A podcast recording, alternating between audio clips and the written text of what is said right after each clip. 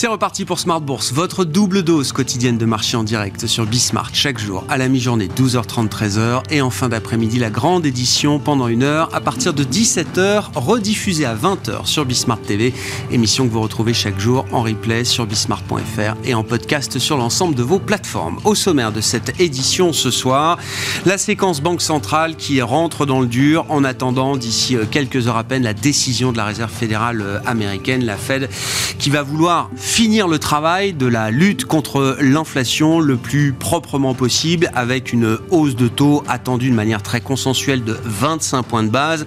Le marché estime d'ores et déjà que ce sera la dernière hausse de taux de ce cycle de resserrement historique initié par la Fed en mars 2022. Est-ce que Jérôme Powell sera aussi explicite de ce point de vue-là? Quel sera la wording, le langage euh, utilisé par le président de la Réserve fédérale euh, américaine pour euh, repousser peut peut-être les anticipations de baisse de taux qui restent ancrées dans le marché à ce stade. Réponse à partir de 20h30 pour la conférence de presse de Jérôme Powell à suivre ce soir, 20h30, heure française bien sûr, et puis ce sera bien sûr demain autour de la Banque Centrale Européenne de délivrer sa nouvelle hausse de taux, là aussi attendue au rythme de 25 points de base. Discussion à suivre avec nos invités de Planète Marché en plateau. Du côté des mouvements euh, de marché, le marché boursier euh, se stabilise aujourd'hui. On reste dans l'idée d'une consolidation des euh, indices boursiers avec un CAC 40 qui préserve ce soir le niveau des 7400 points, petite progression de 0,3%. Le mouvement marquant du jour, c'est quand même celui sur le pétrole avec une baisse de 4% environ du baril de brut léger américain ou du baril de Brent, le pétrole de la mer du Nord, malgré des tensions géopolitiques importantes aujourd'hui. Moscou dénonce une attaque contre le Kremlin. Euh, L'Ukraine dément avoir euh, attaqué le Kremlin, comme certaines images le montre. Et puis dans le détroit d'Ormuz, euh, on a vu que l'Iran, l'armée iranienne, avait saisi un deuxième pétrolier euh, battant pavillon euh, panaméen pour la deuxième fois en une semaine. Malgré ces tensions, les cours du pétrole sont revenus quasiment sur les niveaux qu'ils connaissaient mi-mars, avant la décision de l'OPEP+, de réduire encore un peu plus ses quotas de production. On est à moins de 70 dollars le, baril, très largement, 68 hein, dollars environ pour le brut léger américain, et on est autour de 72 dollars pour le Brent ce soir. Les infos clés de marché à suivre dans un instant, et puis dans le dernier quart d'heure de Smart Bourse, le quart d'heure thématique, nous reviendrons sur le thème de l'IA générative, la révolution du GPT qui s'est emparé des marchés. Nous en parlerons avec le directeur des investissements d'Aperture Investors, Anis Lalou, qui sera avec nous en plateau à partir de 17h45.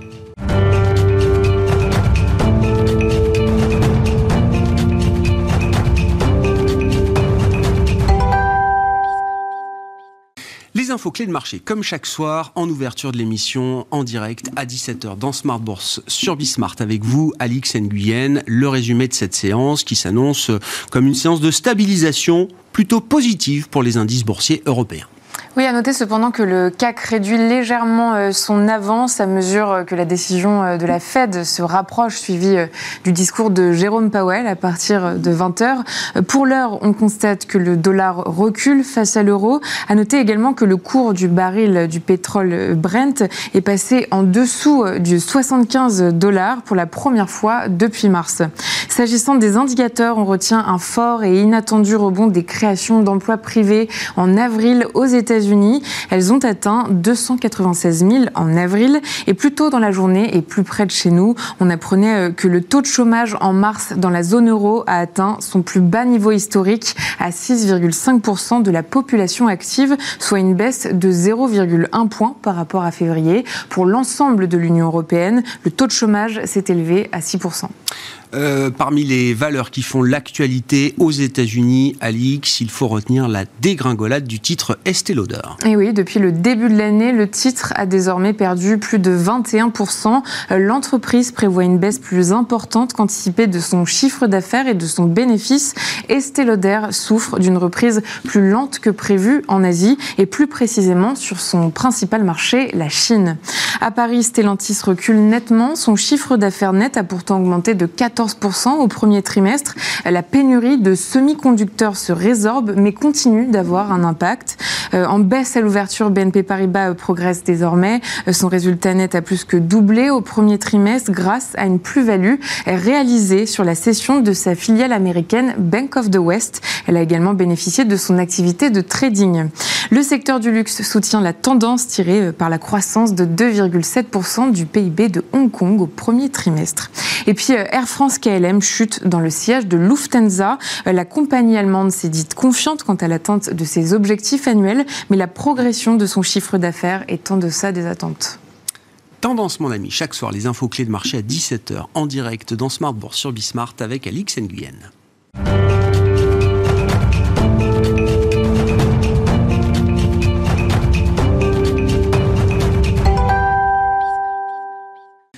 Trois invités avec nous chaque soir pour décrypter les mouvements de la planète marché. Luciana Duprat est avec nous ce soir en plateau, responsable des investissements durables chez Ports en Part. Bonsoir Luciana. Bonsoir. Merci beaucoup d'être là. Merci à Eric Venet d'être avec nous également. Bonsoir Eric. Bonsoir. Directeur de la gestion de Montbleu Finance. À nos côtés, enfin, Vincent Genzi. Bonsoir Vincent. Bonsoir. Ravi de vous retrouver. Vous êtes directeur de la stratégie d'investissement de Cholet, Dupont, Oudard. Commençons par la séquence euh, Banque centrale avec la décision euh, imminente de la Réserve fédérale euh, américaine pour finir le travail proprement, comme je dis, euh, Vincent, les dernières données euh, économiques, statistiques euh, aux États-Unis, ainsi que les derniers développements sur le front de la crise bancaire, autorisent la Fed ce soir à faire un dernier mouvement de 25 points de base? Un mouvement de 25 points de base, certainement. Le dernier, on ne sait pas encore. C'est assez probable. On a quand même une activité qui euh, reste assez soutenue, hein, même si elle se modère. On a eu les créations d'emplois tout mm. à l'heure qui étaient très, très, très élevées. Et puis, sur le plan du recul de l'inflation, euh, il y a parfois des signaux un petit peu discordants. Dans le dernier chiffre euh, ISM industriel qui est sorti, la composante prix était remontée. Donc, il est assez probable que ce soit euh, la dernière hausse des taux, puisque entre 5 et 5,25 par rapport à une inflation qui est en train de ralentir et qui ralentira un petit peu dans les prochains mois, on arriverait à une certaine neutralité. Donc il est probable que la Fed ait envie de se positionner en disant bon, on a déjà fait une bonne partie du boulot. Mais je pense qu'elle va surtout avoir à cœur de dire attention, c'est pas parce qu'on s'arrête qu'on va rebaisser tout de suite. Parce que ce qui doit l'enquiquiner, c'est quand même les anticipations de baisse des taux de 50 à 75 points de base d'ici la fin de l'année mmh. euh, qu'a le marché.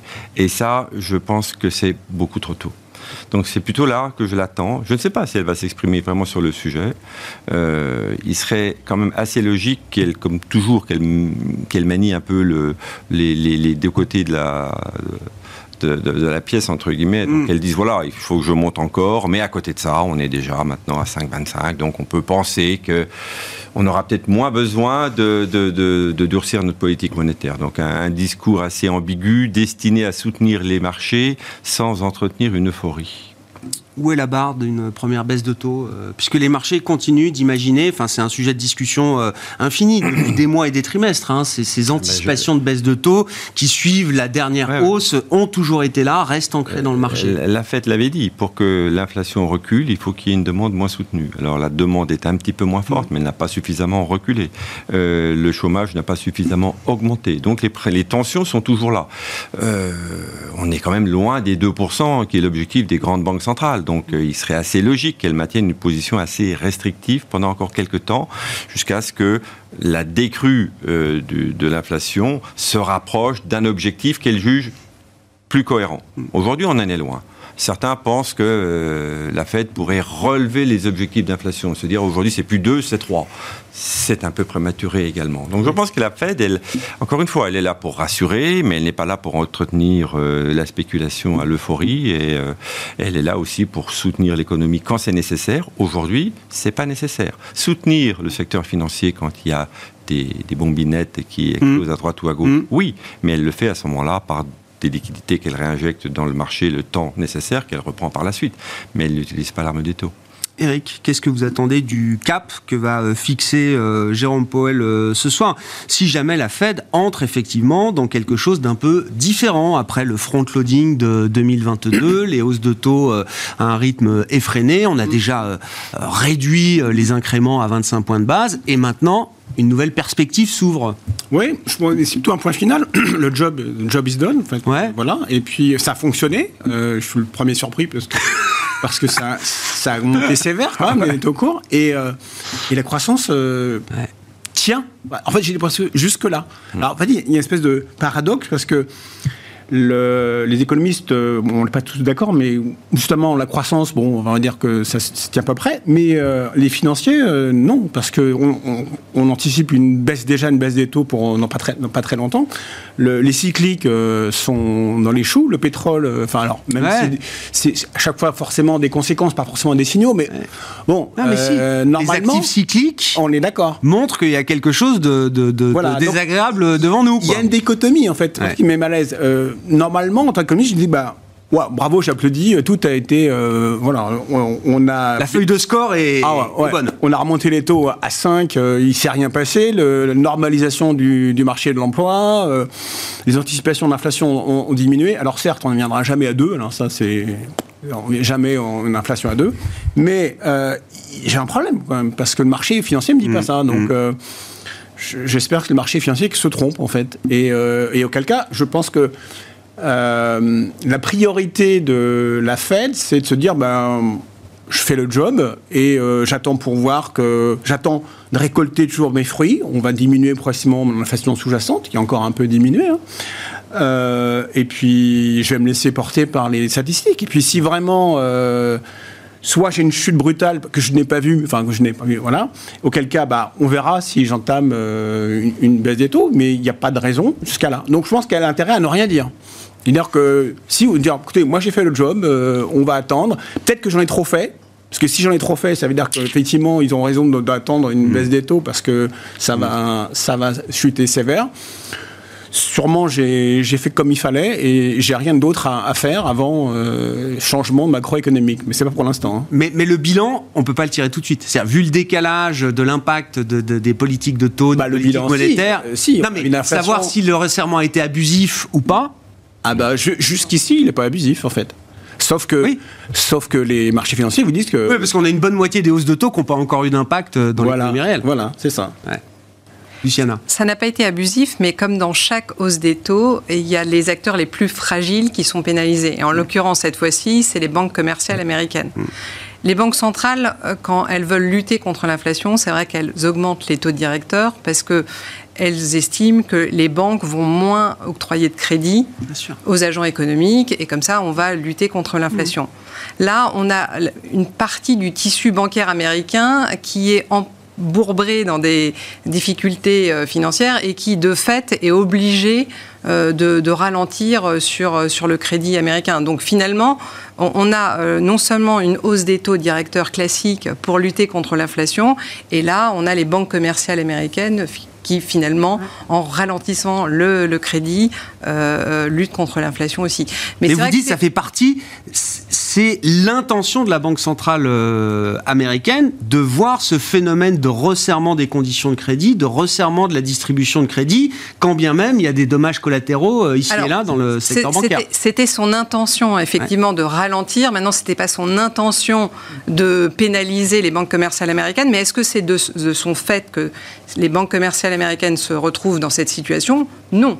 Il y a aussi, on l'a vu, une mauvaise gestion Mmh. sur les ratios prudentiels, sur aussi sur la baisse clientèle. hein. sur certaines de ces banques, euh, ils avaient euh, juste un client euh, que sont les startups. Donc finalement, ce n'est pas la Fed hein, euh, la seule oui. responsable. Il y a aussi une mauvaise gestion, comme à chaque fois. Euh, donc, il y avait la- des modèles particuliers, voilà, des effectivement, des- plus fragiles modèles- que d'autres. Voilà, plus fragiles que d'autres. Ouais. Mais l'intention de la Fed était bien celle-ci, comme toute banque centrale, hein, de, en relevant les taux, de lutter contre l'inflation. Vincent, ouais, ouais, C'est pas, fra- pas le modèle qui est plus fragile, c'est que lorsque vous remontez des taux euh, aussi violemment, vous avez des secteurs qui, euh, qui souffrent. Il n'y a pas que. le- regardez l'immobilier, enfin, c'est. Ouais. Là, ils sont, pas mal- ils sont pas bien non plus. Donc, c'est simplement. Ils devaient remonter les taux parce qu'on a changé d'air, de, paradigme, mais euh, il y a des collatéraux, des, des dommages collatéraux qui- qu'il faut résoudre, et ils sont, pour l'instant, euh, les banquiers centraux sont là pour, euh, pour supporter. Donc, euh, mais c'est pas parce que le modèle était défaillant, c'est parce que. Euh, Manque Oui, de chance. pour euh, l'immobilier. Un petit non, peu aussi, oui, parce oui, que ouais. les clients, enfin, certains clients avaient besoin euh, de retirer de l'argent eux-mêmes pour euh, de, enfin, donner du cash à leurs clients. Mmh. Ils ont été amenés à vendre leur portefeuille obligataire, un peu dans la panique. Et c'est pour ça que assez rapidement, aussi bien la Banque centrale américaine que le Trésor, que Joe Biden ont voulu freiner la fuite des dépôts, a voulu également assurer la liquidité des banques hein, au niveau, en tout cas, des portefeuilles obligataires qu'elles détenaient pour pas qu'elles les, les vendent dans, la panique et surtout rétablir la confiance parce que le système bancaire hein, repose sur la confiance. La question étant, est-ce que la confiance est revenue euh, ou pas? Euh, Visiblement, la reprise de First Republic Bank par euh, JP Morgan ne suffit pas à, j'allais dire, couper le, la série d'événements qui, qui semblent continuer devant nous, Vincent. Alors, à chaque période de remontée des taux et de durcissement monétaire, il y a un chapelet de faillite. Hein, depuis 30 ans, chaque fois qu'on a vu la remontée des taux et une récession ou non, il y a eu des accidents financiers. Donc la Fed, elle le sait, elle les vit. Il y a les organismes de, sauvetage. Mmh. C'était prévisible. On, on avait vu quand même cette remontée des taux depuis euh, deux ans, qui se passait relativement bien. On avait eu des pertes sur les portefeuilles obligataires, mais on n'avait pas eu d'accident financier. Bon, ben voilà, ça commence à arriver, il y en aura sans doute d'autres. Je pense que la Fed, elle est blindée de ce point de vue-là. Les mm. autorités américaines savent euh, gérer la situation et je dirais même qu'elles le font mieux qu'elles l'ont fait les fois précédentes. Elles ont réagi beaucoup plus rapidement qu'en 2008. Il y a une courbe d'expérience. Euh, Exactement. Alors, les autres banques régionales qui continuent à chuter. Bon. Le marché américain, c'est un marché d'anticipation, c'est un marché spéculatif. Donc oui, ils s'amusent à trouver le prochain domino, le prochain maillon faible. Est-ce que c'est précurseur d'une faillite généralisée? Non.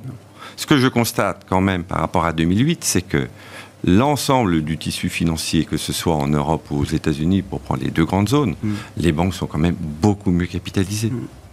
Euh, il y a probablement un peu moins d'actifs douteux dans les comptes. Il y en a certainement, mais globalement moins. Euh, je rappelle que euh, la, banque qui a fait faillite, la Silicon Valley Bank, les actifs douteux qu'elle avait en portefeuille, c'était quand même des emprunts. Oui, des treasuries, oui. Donc il fallait lui laisser du temps et ramener un peu de confiance à éviter le bank run. Ce que, je crois, les, les autorités ont quand même assez réussi. Ceci étant, on a cru que le calme revenait très rapidement, et puis bah, il suffit qu'il y ait de nouveau un petit peu de tension alimentée par des, des vendeurs à découvert sur des titres pour que, voilà, on ait quand même encore une quatrième banque qui saute. je suis d'accord que ce n'est pas une crise de, des actifs de ce point de vue-là. On ne peut pas reprocher à une banque de détenir en actifs des treasuries. Après, il y a la question du modèle économique, de la gestion et de l'équilibrage euh, passif euh, euh, du, du, passif et, et de l'actif. Non, mais là, il y a quand même une crise du passif généralisé dans le sens où les dépôts bancaires sont challengés par des produits monétaires qui offrent aujourd'hui une rémunération que toute une génération n'a jamais vue. Et de ce point de vue-là, que peut faire la Réserve fédérale américaine? Si elle continue encore de mettre 25 points de base ce soir, elle ne fait qu'accroître le, problème et l'appétit de certains déposants euh, bancaires pour des produits monétaires, qui est un appétit tout à fait légitime. Euh, les déposants vont vers les produits monétaires, pas parce que les taux sont beaucoup plus élevés. Parce qu'il y a aussi des comptes à terme hein, aux États-Unis. Ils vont sur les SICA monétaires parce que c'est, entre guillemets, moins risqué que de laisser son argent dans une banque dont le modèle est un petit peu euh, en, panique. Hein, c'est plus un problème de sécurité qu'un problème de rémunération. C'est différent en Europe, parce que les, taux des SICA monétaires n'ont pas rattrapé le taux du jour le jour. Mais aux États-Unis, euh, le taux des SICA monétaires, euh, il n'est pas très différent des comptes à terme. Si vous placez de l'argent à deux ans, et encore, c'est pas le bon exemple parce que les ouais, ouais, ouais. Non, mais en fait, on, est dans une problématique assez classique de hausse des taux ah où le particulier euh, il, quand il a du cash sur un compte courant, si c'est rémunéré, évidemment, il va le, il va le laisser. Ah, mais sur un compte à terme, d'accord, mais on est déjà sur un produit à terme. Un fonds monétaire, là, aujourd'hui, ça, ça offre pratiquement du 5% de, rendement. C'est plutôt, en fait, les banques qui ont tardé à offrir une rémunération euh, sur, mhm. euh, sur le dépôt des, comptes courants, et ça va se faire. Maintenant, ce qui ne se faisait pas dans les années passées, c'est que là, avec l'arrivée des banques digitales, en quelques clics, vous avez des mouvements sur les capitaux qui sont très rapides. Et donc là, les banques, elles vont être obligées euh, d'offrir un rendement sur, euh, sur les comptes courants. Hmm. C'est ça, en fait, euh, qui va devoir. C'est comme ça que le marché va- va... se réajuster. En fait. mais ça veut dire que ça change quand même euh, le cas d'investissement euh, bancaire qui était plutôt vu positivement parce Mmh. que hausse des taux, requantification, c'est bon pour les banques. Ça, c'était l'argument fatal euh, des derniers mois et des derniers trimestres. C'est vrai. Non, non, mais jusqu'à présent, Ah ouais. elles ont gardé les profits pour elles, et puis là, elles vont Les être vont de- coûter de cher. partager. Mhm. Les liquidités vont coûter plus cher. Ah oui. Ça, c'est- et donc toutes les banques qui auront des problèmes de liquidité ou d'accès aux liquidités vont se fragiliser. Hum, Mais je pense que c'est pas une question de taux d'intérêt de la Fed. Enfin, peu importe que on soit à 5 ou à 25, c'est le- simplement que on passe de zéro. En fait, c'est une question de Oui. grandeur, de masse. Oui, en fait. de grandeur, de On passe 0 à 5. 0 à oui. 5 Et et, d'ajustement. et d'ajustement en fait. Alors, il y a quand même Et c'est la violence, quand même, Si, il y a on même réalise encore pas, hein. D'autres éléments. Il y a, d'autres parties de l'économie qui doivent être financées, qui étaient financées avant par des taux très bas, le private equity, euh, l'immobilier. Donc il y aura probablement d'autres dégâts euh, collatéraux. Je ne suis pas si inquiet que ça sur le private equity, parce que généralement on a du temps devant soi. hein. donc euh, le bank run, il ne se produit pas sur le private equity. Oui, il y a plus Par de contre, viscosité quand même sur le, contre, dépôt les- passif d'un fonds de private equity. Exactement. Par contre, les fonds de private equity ont du mal à lever Ah oui. davantage de dettes Ouais. pour continuer à financer les startups. euh, Et donc, ça fait quand même un, un impact négatif sur l'acti- sur l'activité. Euh, un mot du plafond de la dette, alors qui vient euh, percuter euh, un peu également le, sujet de la, de la Réserve fédérale américaine entre l'inflation, la stabilité financière. S'invite donc désormais cette question du plafond de la dette avec une date fixée autour du 1er juin, en tout cas à partir du moment où le Trésor américain eh bien, devra commencer à réduire sérieusement ses, ses dépenses. Luciana, là aussi, le marché nous dit c'est plus sérieux que d'habitude. Est-ce que c'est plus sérieux C'est un, problème récurrent, c'est vrai, aux États-Unis. Euh, donc on, on l'a euh, souvent. Maintenant, le, le vrai sujet, c'est pas tant la problématique de, de probabilité de défaut euh, des États-Unis, mais plus euh, l'arbitrage que le Trésor américain va devoir faire sur des prestations de santé ou de, de retraite. Donc c'est plus le finalement le particulier américain euh, qui pâtit de, de cette euh, de cette situation. Euh, en 2011, Obama avait été euh, confronté euh, au, au même problème de, de relèvement euh, du plafond de la dette, euh, à un moment en plus, euh, j'allais dire, encore plus prégnant. hein, C'était quand même suite à 2008. Enfin, donc c'est- là, on n'est pas dans la même situation que, que 2008. Donc voilà. Alors, comme à chaque fois, ça se fait dans un laps de temps très resserré, Ouais. c'est-à-dire, comme vous avez dit, euh, Yannette Ouais. Yellen a dit 1er juin et euh, Biden a l'air d'être euh, pas cool, l'air- hein, sur oui, la date, cool, hein. pas pressé, euh, de donner rendez-vous. euh, Oui, il y a pas trois mois devant nous, quand même, là. Voilà, le 9 mai.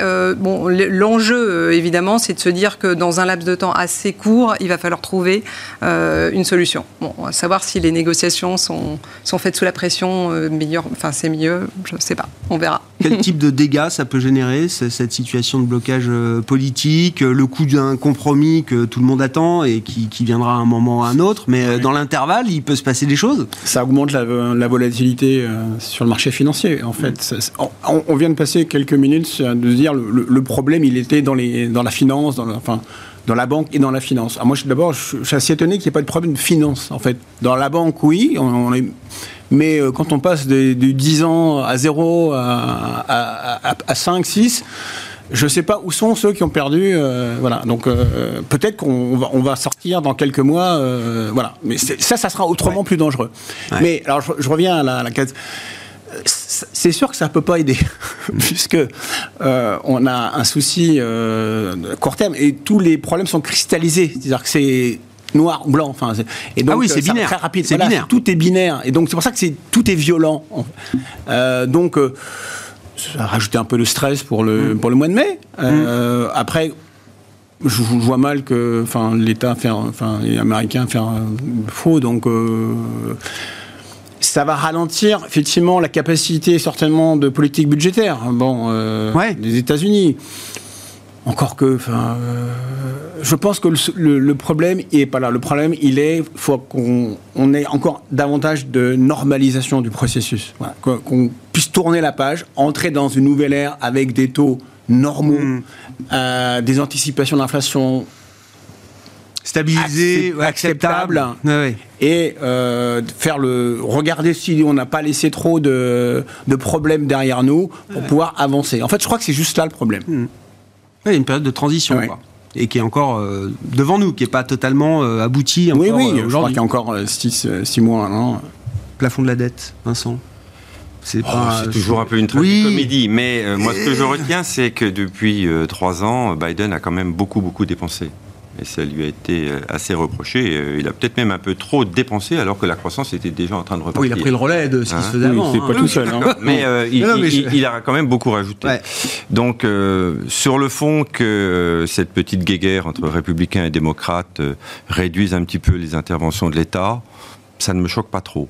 Euh, le timing est plus délicat puisque on est dans une phase où l'économie commence à ralentir un petit ça. peu, donc euh, ça peut peut-être accélérer un peu les choses. Euh, Maintenant, dans le, ça va dépendre du compromis. hein. Si c'est un compromis qui prévoit une réduction budgétaire à un horizon 6 mois, 9 mois, 1 an, so what, on gagne du temps. Ça va pas être instantané. Donc euh, voilà, c'est peut-être un élément euh, négatif à court terme pour les équilibres économiques, mais pour le déficit budgétaire et la dette euh, et le refinancement des États-Unis à moyen terme, c'est pas forcément une mauvaise chose. Hmm. Donc, bon, faut être un petit peu pondéré. Les marchés sont jamais pondérés, donc il y aura peut-être un peu de volatilité, c'est vrai. Non, mais ça peut on- coûter au marché. C'est, c'est- oui, un peu, peut-être. Mais bon, ce sera peut-être, ça donnera peut-être des opportunités. Pour voir le côté positif de la chose. Côté européen, donc après la fête ce soir, ce sera autour de la BCE demain. Eric, là, euh, on sent toujours ce petit euh, décalage. Si la Fed peut peut-être euh, se satisfaire de la situation et Oui, c'est plus se mettre en pause. la Fed. ouais. Visiblement, c'est pas le cas pour la Banque centrale européenne, qui devrait quand Bah même non, réduire ouais. son rythme de hausse de taux en passant de 50 à 25. Ouais, alors déjà, on peut pas dire qu'elle a fini de faire le job, parce que, Mm. effectivement, les anticipations d'inflation sont alors, un peu plus élevées. Alors certes, on, elle, elle commence à réussir. L'inflation sous-jacente euh, diminue.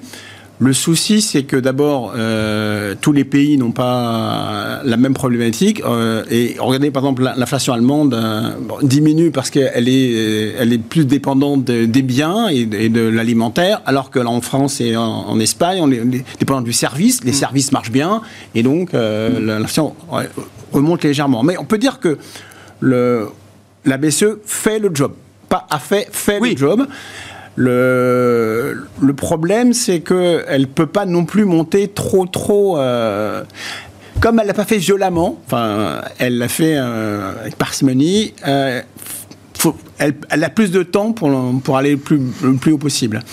Euh, ju- juste que ce que l'économie européenne puisse euh, l'absorber. Donc je pense qu'elle va faire 0,25 et puis elle va faire, bah, on, on va voir quoi. Enfin, Ouais. mais elle peut pas dire aux données, chose. Ouais, c'est Ouais. ça. Elle est, elle peut pas dire autre chose. Euh, Mais là aussi, on voit quand même que la transmission, se, se- même c'est- si la, Fed, elle la BCE est partie en fait, retard, ouais, avec, euh, fait, avec ouais. moins d'agressivité, Ouais. quand on voit les enquêtes réalisées auprès Mm. de l'industrie bancaire, on voit quand même qu'il y a un petit choc là aussi sur les conditions de crédit, sur la distribution Mm, et mm. sur la demande de crédit. Enfin, il y a un problème, il y a toujours Oui, ce- alors. cette question de la demande privée euh, intérieure en Europe, euh, chez les consommateurs, mais aussi du côté des- des- de la demande de crédit euh, qui s'affaiblit quand même assez nettement. Oui, alors c'est le plus préoccupant parce qu'en fait, euh, jusqu'à quand les entreprises, euh, enfin, qui, qui se sont gorgées de, de- de capitaux euh, à taux zéro, euh, à un moment ils vont revenir sur le marché. Ouais. Et donc, si le marché de crédit est, bloqué, là, on va avoir un accident. en fait. Euh, bon, c'est pas le cas pour l'instant, mais on voit que c'est quand même plus plus touchy à, à- à gérer en fait. Euh, je ne sais pas trop euh, où, où- où ça va nous mener, mais euh, je pense qu'on n'a pas intérêt à remonter trop les terres. Je pense qu'on a intérêt, effectivement, pour maintenant, continuer euh, d'aller plus, plus loin, euh, plus longtemps. Je comprends. Au lieu de, au lieu de faire 0,25 Ah ouais. 0,75, faut faire 0,25, le plus longtemps, encore 0,25, pour voir un peu ce que, ce que l'on peut, l'économie européenne peut absorber, surtout. C'était le sens du discours de Christine Lagarde en décembre, la dernière fois que la BCE a réduit, rétrogradé le rythme des hausses de taux. En décembre, on passait de 75 à 50. Mais le discours qui accompagnait la- le passage de 75 à 50, c'était de dire on fait moins, mais on va en faire pendant plusieurs, plus de fois et plus longtemps que ce que vous imaginez. Mhm. Ça reste le schéma euh, valable aujourd'hui pour la BCE Oui. Je ne sais pas si on va faire 25 ou 50, Ah. honnêtement. euh, Il y a quand même, il y a quand même un certain nombre de gouverneurs qui ont dit 0,50. Donc, je, ne sais pas. On a quand même une inflation qui est, beaucoup mmh. plus élevée. Et puis, c'est vrai que la BCE fait aussi son travail, mais elle a commencé plus tard. L'inflation a connu son pic également plus tardivement qu'aux États-Unis. On a aussi des facteurs de tension salariale qui sont peut-être un peu moins maîtrisés qu'aux États-Unis dans certains pays européens. Donc moi, je suis euh, plus dubitatif. Hein. Je pense euh, déjà, j'ai des, des, perspectives, des hypothèses de taux terminal plus élevées que le consensus. Hein. Je pense qu'ils monteront. 4 4,5, je pense. 4,5 ah Pour le taux de refinancement ou le taux de dépôt? Non, le taux, de refinancement. Ah oui, d'accord, ok. Euh, parce que bah, l'inflation est quand même beaucoup plus élevée. Donc hmm. je vois mal la, la, BCE baisser la garde si, si vite. Euh, c'est vrai qu'il y a une situation très hétérogène en Europe et que ça a toujours été euh, en kikinant, mais euh, c'est aussi intégré, puisqu'on c'est pas 5,25 comme, comme la Fed, hein, le taux terminal. Donc je pense qu'elle devrait continuer. Alors c'est vrai que c'est plus facile de continuer à, dose homéopathique en disant bah voilà, je laisse le marché l'absorber, voir comment ça réagit au niveau de l'économie. On avait aussi un petit décalage conjoncturel hein, par rapport aux États-Unis, puisque mmh. l'année dernière, on avait euh, beaucoup de, craintes de ralentissement et qu'elles se sont avérées un peu affondées grâce à la baisse des prix de, l'énergie. Et là, ça a l'air de repartir un petit peu. C'est pas très virulent, pas très violent comme croissance, mais donc moi, je pense quand même que la BCE, elle doit pas baisser la garde tout de suite je crois que vous n'êtes pas tout à fait tout seul dans ce camp-là. Enfin, c'est minoritaire hein, aujourd'hui, mais il y, a des calls, effectivement, pour 50 encore demain du côté Madame Lagarde n'est pas M. Trichet, mais on n'est pas à, l'abri d'une poursuite de la hausse des taux. Luciana, sur, sur ces considérations autour de la Banque Centrale Européenne, et puis on va parler quand même des entreprises et des résultats euh, microéconomiques, 25, 50, enfin, est-ce que ça change quelque chose euh, au final? Non, enfin 25, euh, pourquoi pas. Euh, comme on l'a dit, hein, elle a commencé plus tard que, mm. la Fed, donc elle terminera plus tard. Euh, l'inflation est toujours là, on l'a vu sur les chiffres. Après cinq mois de décélération, on a vu que l'inflation augmentait. Alors légèrement, on est passé de 6,9 à 7% Sur l'inflation sous-jacente, là, il y a du mieux. Hein. En mars, on était à 5,7 Là, on passe à, à 5,6 de là à tirer des conclusions, c'est trop, c'est trop hâtif, hein, et la BCE ne le fait pas. Hein. les banques centrales, c'est toujours après le cycle, hein, mm. elles prennent le temps. Donc, ça paraît normal de, continuer à faire euh, des hausses de taux de manière homéopathique et, aussi longtemps que nécessaire pour l'instant, tant mm. que la situation euh, euh, le, le nécessite en fait.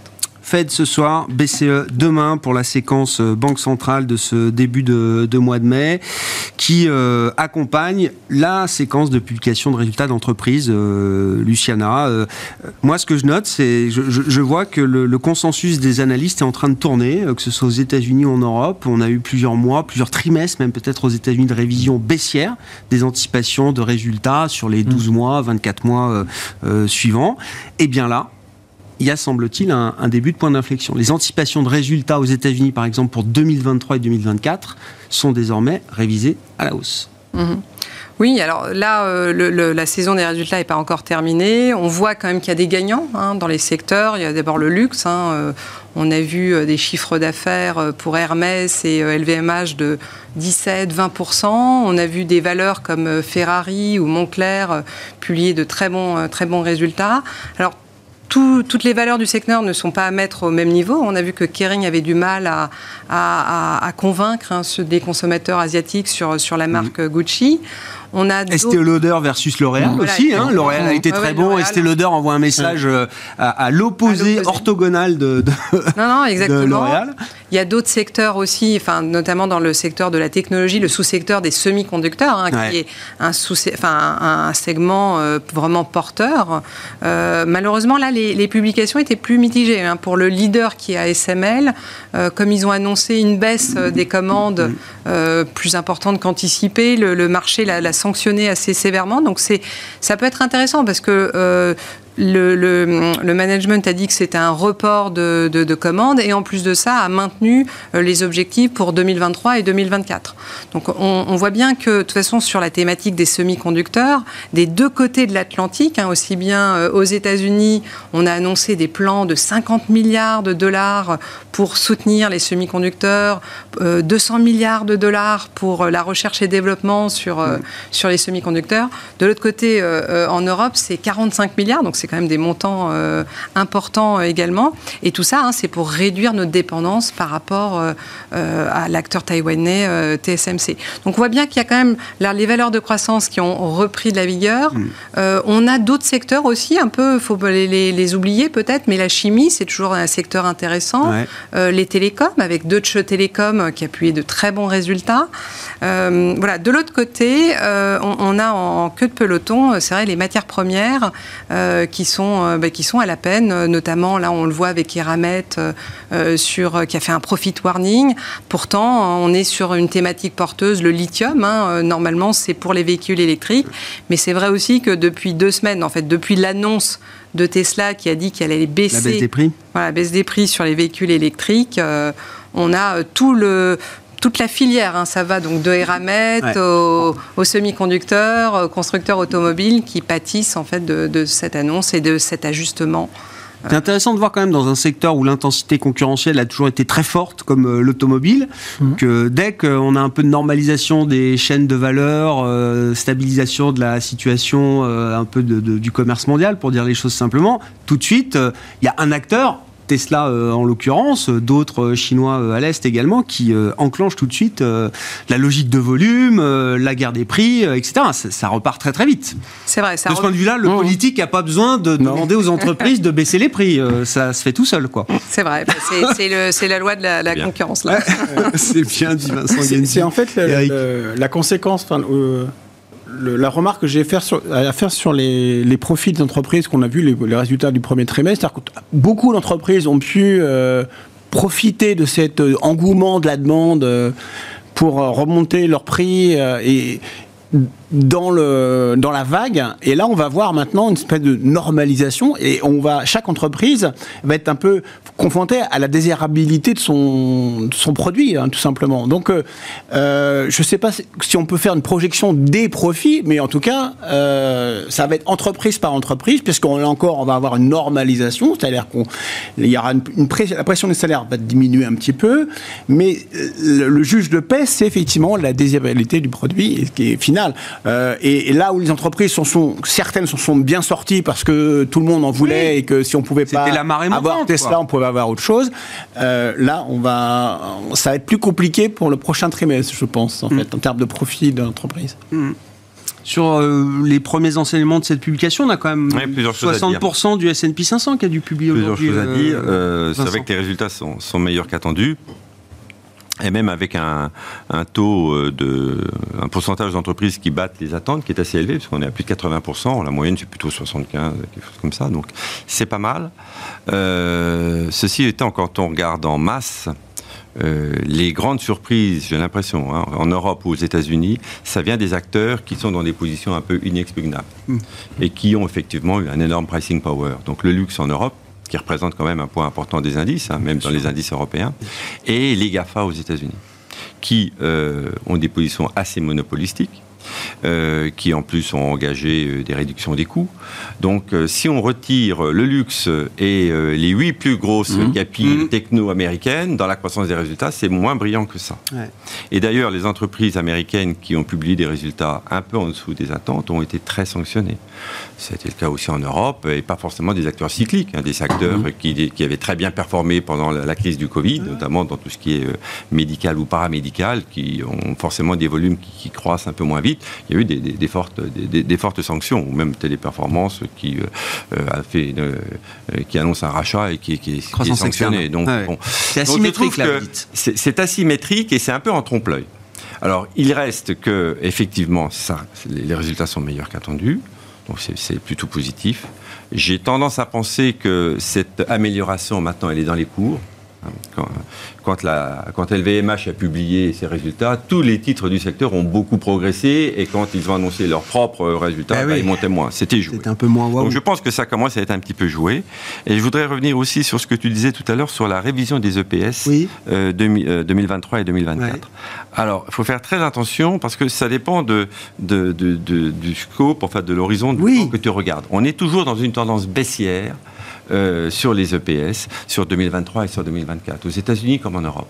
On a connu en Europe pendant un mois, effectivement, un moment où les EPS remontaient un petit peu. Puis hop, ils sont revenus en arrière.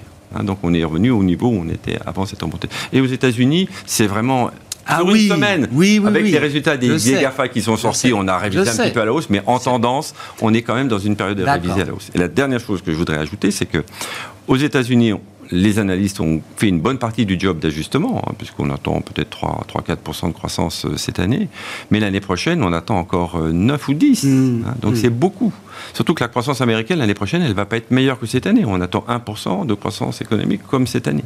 Donc peut-être qu'il y aura aussi à un moment donné un ajustement à faire sur euh, les EPS 2024. Et ça va dépendre le- du ralentissement, Ouais. de son ampleur. Et le point bas des profits n'est réaction- pas encore là, alors, pour vous, euh, Vincent? Je suis pas tout à fait sûr. Ouais, ouais. Je suis pas tout à fait sûr. Euh, et c'est pareil en Europe. hein. On attend un rebond de la croissance bénéficiaire l'année prochaine. C'est pas encore gagné. Mm. Donc, euh, je pense que c'est pas forcément suffisant pour faire baisser les marchés, mais ça peut justifier d'avoir un certain attentisme et de, de se laisser porter, mais pas forcément de se précipiter sur les actions aujourd'hui, dont les valos ont quand même pas mal remonté en l'espace de six mois.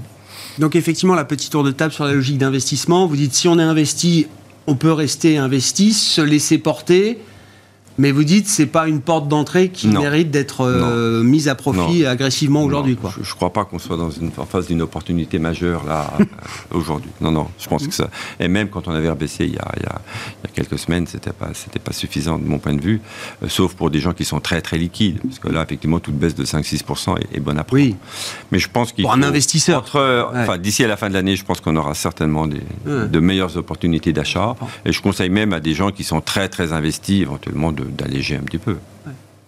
ah, mois de mai Non, pas mal, mais euh, potentiel, potentiel qui Ça- est, ça vient de vous. potentiel qui est, qui est- qui est largement atteint. Alors bon, la saisonnalité, elle joue plus aux États-Unis qu'en Europe, mais euh, bon, on a quand même des indices qui ont beaucoup progressé. Oui, oui, ça, c'est sûr. Il est- L'Europe, il est, c'est il est normal de se calmer. un petit peu. 35% de hausse depuis fin septembre, depuis Voilà. le 29 septembre, hein, pour les indices européens notamment. Luciana, logique d'investissement euh, aujourd'hui, est-ce que le marché action vous paraît un peu euh, arrogant, défiant euh, bah, Défiant, euh, oui, je sais pas, les investisseurs ou la, la- la nature du ralentissement économique que tout le monde euh, voit se profiler?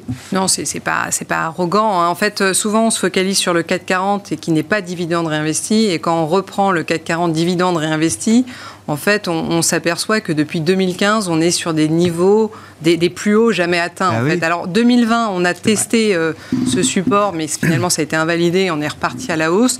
Donc en fait, depuis fin, enfin, depuis 2015, on est sur euh, sur des sur des plus hauts. Alors nous, euh, pour des clients euh, qui seraient plutôt liquides, hein, nous on conseille de toujours investir de toute façon progressivement. C'est toujours un peu difficile de timer le, le marché. Euh, dans, dans cette phase de marché, par contre, euh, qui est euh, plus incertaine, comment on l'aborde Ouais. C'est en diversifiant les D'accord. secteurs. C'est-à-dire pas de pari sectoriel marqué. Euh, on est présent sur tous les secteurs. Euh, et c'est vrai que c'est ce qu'on avait vu, c'est que depuis fin 2020, il n'y a pas de surperformance d'un style d'investissement. Donc c'est pour Ça ça, tourne. ça tourne régulièrement. Donc c'est pour ça qu'il faut être présent partout. Et, euh, et voilà, c'est comme Est-ce ça que, est que, je sais que c'est c'est une classe d'actifs qui vous tient à cœur chez Port Part, est-ce que les small caps sont aujourd'hui une bonne porte d'entrée pour s'exposer au risque action pour quelqu'un qui serait euh, trop liquide Alors, c'est une brique intéressante. hein. C'est vrai que 2022, on avait espéré que ça, ça allait être euh, une année intéressante. Ça a été décevant hein, sur, le, sur le plan boursier. Alors, il y a eu le conflit en Ukraine, il y a eu euh, l'envolée de l'inflation, il y a eu également euh, la hausse des taux, donc qui a pénalisé ce segment-là. Maintenant, c'est quand même un segment où on voit qu'il y a un écart de valorisation qui se creuse avec les, les grands indices. Euh, si on prend euh, le PE 2023 euh, de l'indice Small, il est à 11,8 fois, alors que le PE euh, du 440 pour euh, 2023, il est à 12,9 fois. Alors que la croissance des bénéfices sur 2023 et 2024, c'est près du double. Sur ce même indice Small, on est à 16 fois pour euh, 16% pardon, pour 2023, euh, 19 euh, pour 2024. C'est le double de la croissance des bénéfices attendue pour, euh, pour le CAC 40 à ces, à ces deux dates-là. Donc il y a, il y a une voilà il y a, il y a une porte d'entrée intéressante. Maintenant c'est vrai qu'il faut rester sélectif. Il y a des belles histoires. On l'a vu euh, avec euh, SES. euh, Ouais, bien sûr, bien sûr. voilà, il y a pas longtemps. Euh, c'est vraiment enfin arrêtons-nous parfois sur les sur les belles histoires. Mmh. hein. Euh, mais SES et Magotag c'est une société euh, française hein, qui faisait euh, des étiquettes, hein, donc euh, un produit simple qui se sont euh, tournés vers euh, les étiquettes intelligentes. Euh, alors intelligentes, c'est-à-dire qui, qui, changent les prix, basse consommation. Et un jour, il y a Walmart qui frappe à la porte mmh. pour vous proposer un contrat pour équiper leurs 500 magasins dans un premier temps 4500 dans un deuxième temps, c'est 3 milliards de chiffre d'affaires sur les 7 prochaines années. Donc, comme quoi, sur ce segment-là, ah il y a des niches. Oui. Voilà, il y a des niches. Ah c'est euh, un exemple faut, faut, pour 10 qui sont à la, cave quand même. non, mais c'est peut-être pas la priorité du moment pour les investisseurs globaux. Effectivement, on voit qu'ils sont plutôt à la recherche d'actifs liquides, oui, etc. Oui, en ce moment, c'est les large caps. Non, mais euh, bah, depuis le début de l'année, c'est les large caps. Hein, ça, c'est vrai. Mais euh, la, le segment des small et mid caps est, intéressant. Ah, mais bien sûr, il restera des histoires toujours fait, Logique d'investissement, il faut qu'on s'arrête après. Si on est liquide, je pense qu'il ne faut pas mettre un pied dans les small. C'est-à-dire qu'en fait, on met un pied dans les small si, si on a déjà pas mal de, de grosses valeurs. Ça peut être un peu euh, quelque chose de contrariant. Mais euh, sinon, non, c'est pas la peine. Parce que si vous êtes liquide, c'est qu'il peut y avoir un problème sur le marché. Si y a un problème sur le marché, vous faites moins 20 sur votre. Oui, je comprends. Ça, c'est clair. Donc, ça peut être deux, trois lignes qui peuvent vous permettre euh, de faire quelque chose en attendant que, que ça bouge, mais c'est tout. Malheureusement. On s'arrêtera là pour ce soir. Merci à vous trois. Merci d'avoir été les invités de Planète Marché. Luciana Duprat, Port Ampar, Vincent Genzi, Cholet Dupont, Oudard et Eric Venet, Montbleu Finance.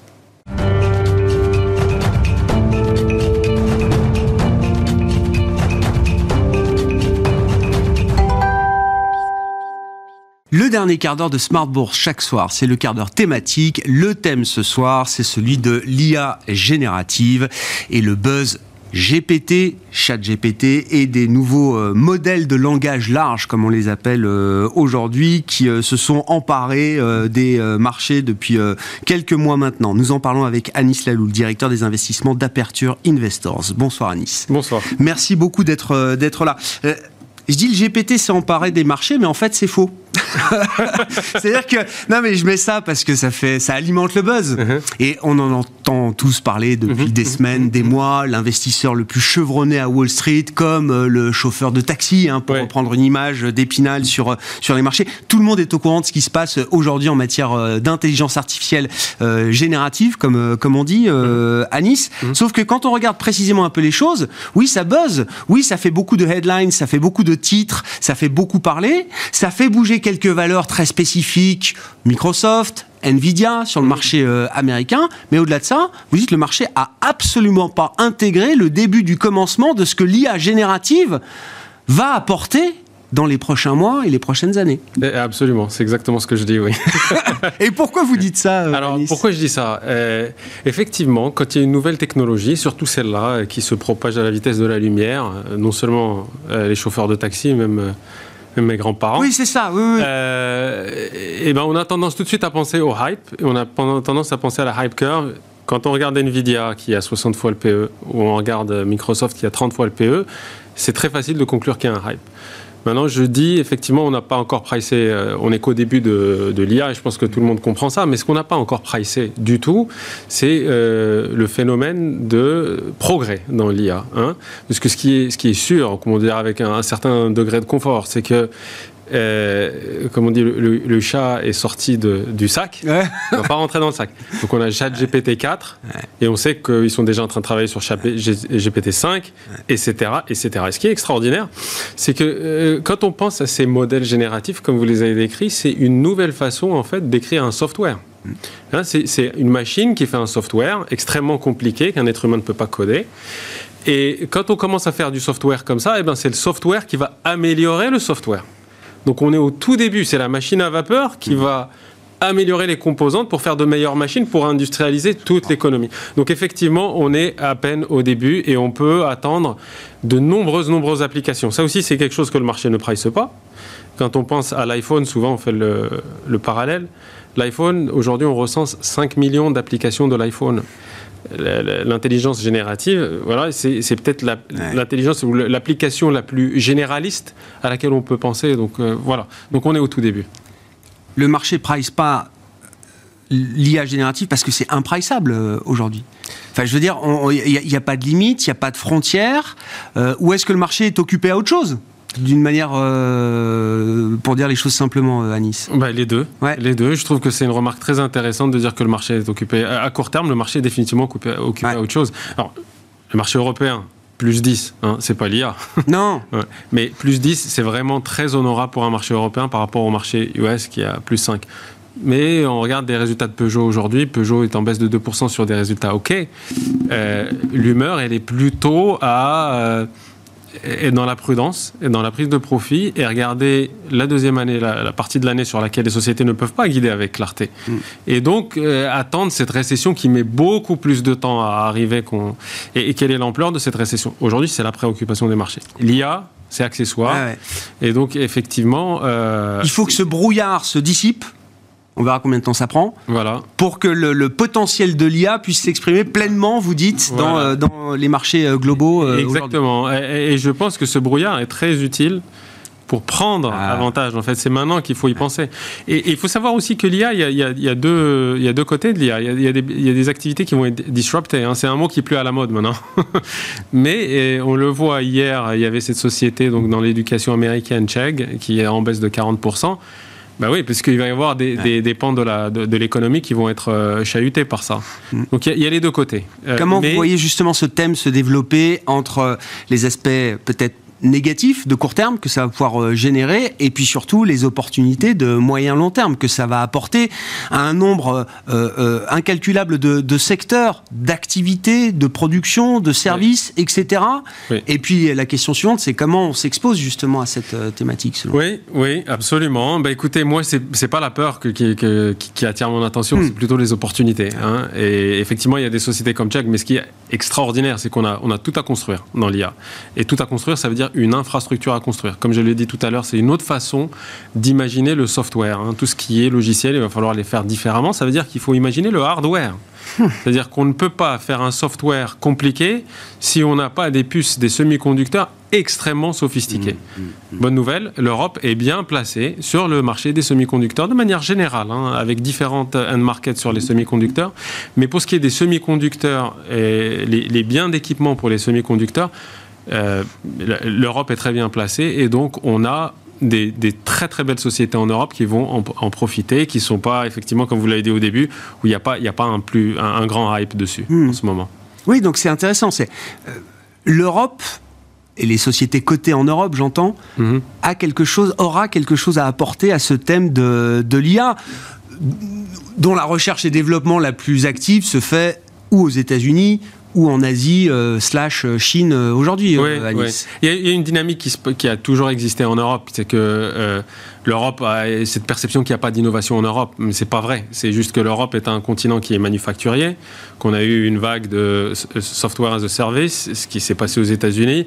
L'IA, oui, c'est l'algorithme de OpenAI et pas européen, mais toute l'infrastructure, donc toute la dynamique de l'Europe, qui est un continent manufacturier et, et technologique et innovatif, va continuer. Et donc, comme on est sur une base de valorisation attrayante en Europe, qu'on a des champions intéressants, je pense qu'il faut regarder ici. En tout cas, c'est notre proposition. C'est ce que moi je fais depuis, euh, comme vous le savez, depuis une vingtaine d'années.